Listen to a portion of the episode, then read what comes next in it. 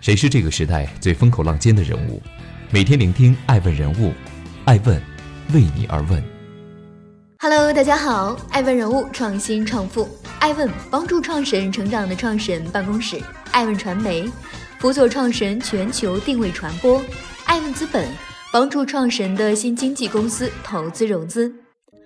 欢迎大家的守候，今天我们来聊一聊爱问都市丽人郑耀南。保安出身，靠女人发家，搞定过林志玲，如今他却身陷囹圄。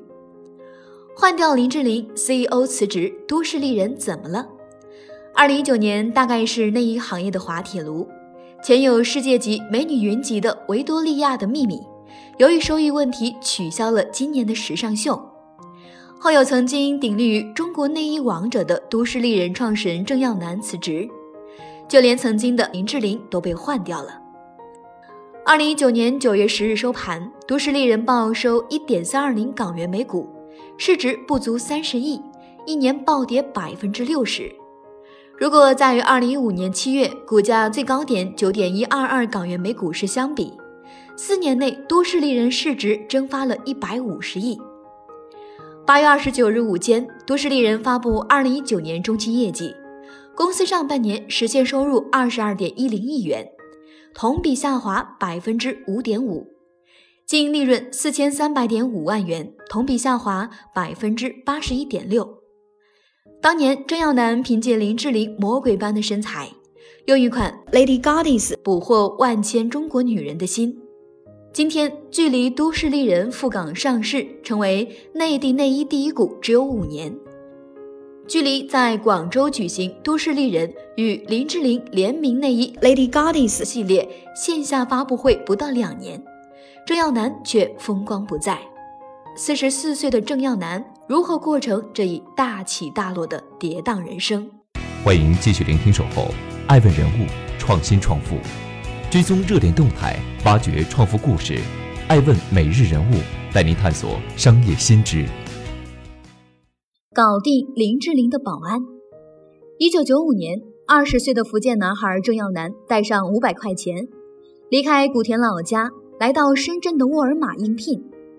郑耀南很激动，只有中专学历的他，成为了一名光荣的保安，守在沃尔玛的大门口，每月收入有一千块钱。即使是看大门的，生来要强的郑耀南，也想当最优秀的那个保安。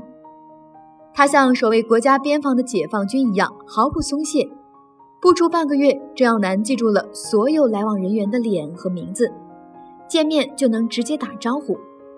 禁止进走的郑耀南马上得到提携，他从大门口被调到卖场做保安。这一调不仅调整了郑耀南的工资，甚至调整了郑耀南的整个人生轨迹。多年后。回忆起在沃尔玛卖场当保安的那段时间，郑耀南说出了这个秘密：原来，这个小保安在每日观察着各个消费者的同时，他不仅有留意偷盗的行为是否发生，并每时每刻都在观察研究着顾客们的消费习惯以及销售员的推销技巧。他逐渐开始产生好奇：超市是如何管理商品？企业又如何经营管理？求知欲像萌芽般从郑耀南的心里破土而出，生长得郁郁葱葱。于是，别人发了工资买烟、买酒、买肉，郑耀南发了工资全部用来买书。他用工作后的时间自学心理学和市场营销学。郑耀南成为了一个有理想、有抱负的保安。在超市的化妆品柜台招聘导购时，郑耀南去应聘，那是他第一次得知，一瓶小小的化妆品竟然可以卖到三百块钱。郑耀南的内心受到巨大冲击，坚决要入销售这一行。他也的确没让自己失望，由于能力出众，很快就被晋升为销售部主管。两年后，郑耀南不再满足于超市销售主管这一身份，毅然辞职，租了一个十二平米的小店铺。他带着在沃尔玛练就的一身本领，带着当初化妆品带给自己的巨大冲击，带着省吃俭用积攒下来的两万块钱，开始自立门户，卖起了化妆品。一年后，郑耀南的化妆品店开了第十家分店，赚到了他人生的第一个一百万。伴随着港澳回归、改革开放吹遍深圳满地，市场越来越繁荣，机会和选择越来越多，人性也越来越浮躁。其中也包括年轻气盛且一路以来都一帆风顺的郑耀南。小保安逆袭成大老板，白手起家，年少有为，衣锦还乡的郑耀南愈发春风得意，野心也随之愈发膨胀。他开始朝各个领域投资，除化妆品外，他还加盟了书店、文具店、餐馆等。然而，不再专心搞化妆品，而是忙于搞投资的郑耀南，亏多赚少。很快就把开化妆品店赚到的钱给消耗光了。第一次跌入谷底的郑耀南急得焦头烂额，他东奔西跑，希望能够寻找到一线生机。一九九八年的某一天，他路过深圳东门时，发现了一个被一群女人围着的小摊，走过去一看，原来是卖内衣的。看着疯狂购买的女人们和收钱收到手软的小贩。郑耀南的巨大好奇心砰砰直跳，他凑了上去，真忙啊！生意这么好，能有多少营收？小贩得意的摆摆手，不算太多，一天也就能赚一千多吧。郑耀南惊讶到合不拢嘴。一九九八年的深圳，一个没有正式门面的路边地摊，一个没学历、没文凭的小贩，一堆单价不到十块钱的女性内衣。一天竟然能赚一千多元，这次的震撼比他第一次得知一瓶化妆品要卖三百块钱时还要剧烈。张楠决定在内衣市场做一次调查，他果然看到了商机。二十年前，国内的内衣市场分化极端，一头是街边小摊、无名小店卖的低档或无牌内衣，价格虽然低廉，质量也难以保证。另一头是商场里面销售的高档品牌内衣，品质虽好，价格却令大多数的人望而却步。普通大众所需要的平价优质内衣品牌是市场急需的。说干就干，一九九八年当年，郑耀南成立了都市丽人风内衣公司，随后更名为都市丽人，瞄准终端市场，推出售卖价格亲民、品质又有保障的内衣。但光靠开店开不出一家大公司，就像小保安，如果只盯着严防盗贼，就永远无法成为销售主管。从懂销售到做品牌，从埋头做事到学会做事，从小老板到企业家，郑耀南要走过多少路？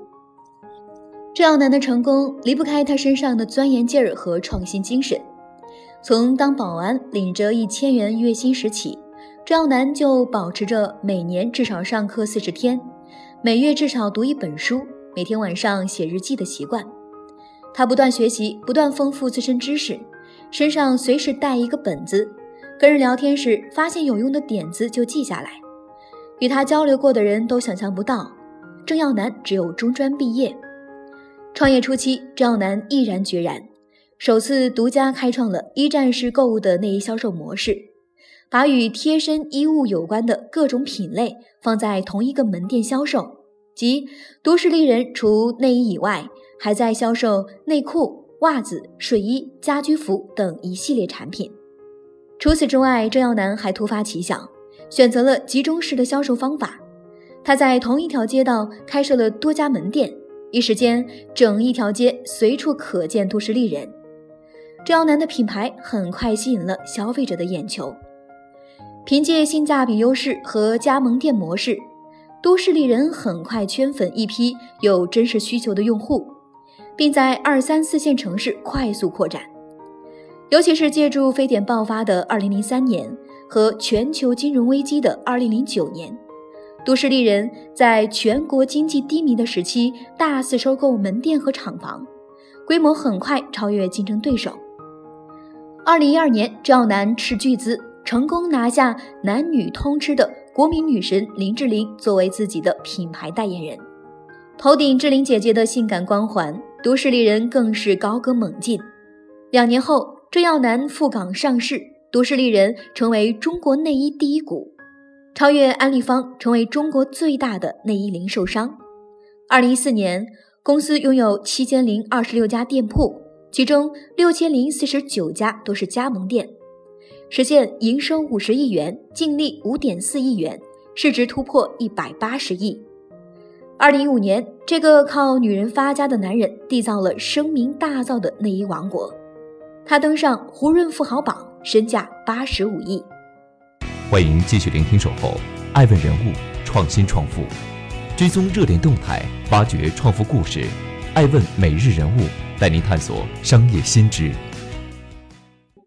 都市丽人滑铁卢，五年前，人人都不会料到，那个开遍大街小巷。中国女人首选的都市丽人，有一天会被人遗忘，几乎想不起来都市丽人了。市场的声音让人听得有些悲悯。实际上，都市丽人的危机早在郑耀南大举激进扩张时就已经显现端倪。二零一五年，都市丽人线下门店超过八千家，然而庆贺的红酒杯还未端稳，二零一六年，都市丽人的销售收入就下降百分之九。净利润更是腰斩至二点四亿元，平均存货周期由二零一五年的九十二天骤升至一百四十二天，存货存量近十二亿人民币，占到资产总值的百分之三十。卖不出去怎么办？都市丽人被迫打折促销，关闭亏损门店，增加直营门店和购物中心门店，并引进复兴、京东、腾讯等战略伙伴。加大线上销售力度，都市丽人的线下门店像多米诺骨牌一般倒塌，一时间每个大街小巷都市丽人的粉色牌子骤减。然而，郑耀南沉浸在中国内衣第一的美梦中不愿清醒，他坚持认为自己的产品是全国冠军，业绩下滑只是受线上购物的大趋势影响，响应潮流就好，风雨不过是暂时的。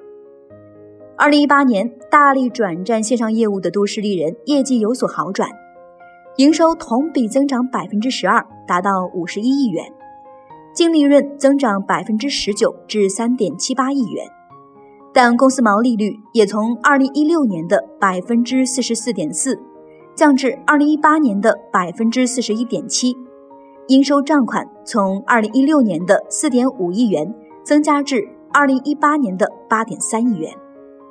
一年后，都市丽人再一次崩塌。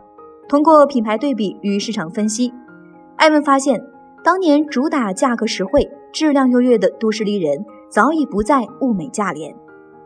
在内衣的竞争赛道上，都市丽人的质量被婷美、优衣库等专打质量牌的平价内衣超越；价格方面，则是被 Sixty Eight 以及淘宝、京东。等网购平台上兴起的各个打着低价牌的原创内衣官方店铺，挤兑到毫无优势可言。市场竞争是无情的，一个不留神就会被时代淘汰。站在退出市场的边缘，郑耀南必须为都市丽人做出选择：是以价格营销，还是抱着整个产业革新升级？对于此，有关人士分析称，消费者在变化，除了性价比。更多是对功能和时尚的需求，所以都市丽人的品牌溢价空间非常小。郑耀南炒了嫁为人妇、人气大减的林志玲。二零一九年六月二十一日，他高价请来国民闺女、高人气九五后小花关晓彤为都市丽人代言。随后的二零一九年八月十九日，郑耀南炒了自己，高价聘请前阿迪达斯大中华区商业高级副总裁肖家乐。为都市丽人行政总裁，换代言人，换总裁，制作更有设计感的高档内衣，加大市场宣传。如今早已经历过起起落落，年近半百的郑耀南再次火力全开，他更像是孤注一掷。这一次，他还能再次夺得全国女人的芳心吗？爱问是我们看商业世界最真实的眼睛。记录时代人物，传播创新精神，探索创富法则。微信搜索“爱问人物”公众号，查看更多有趣又有料的商业故事。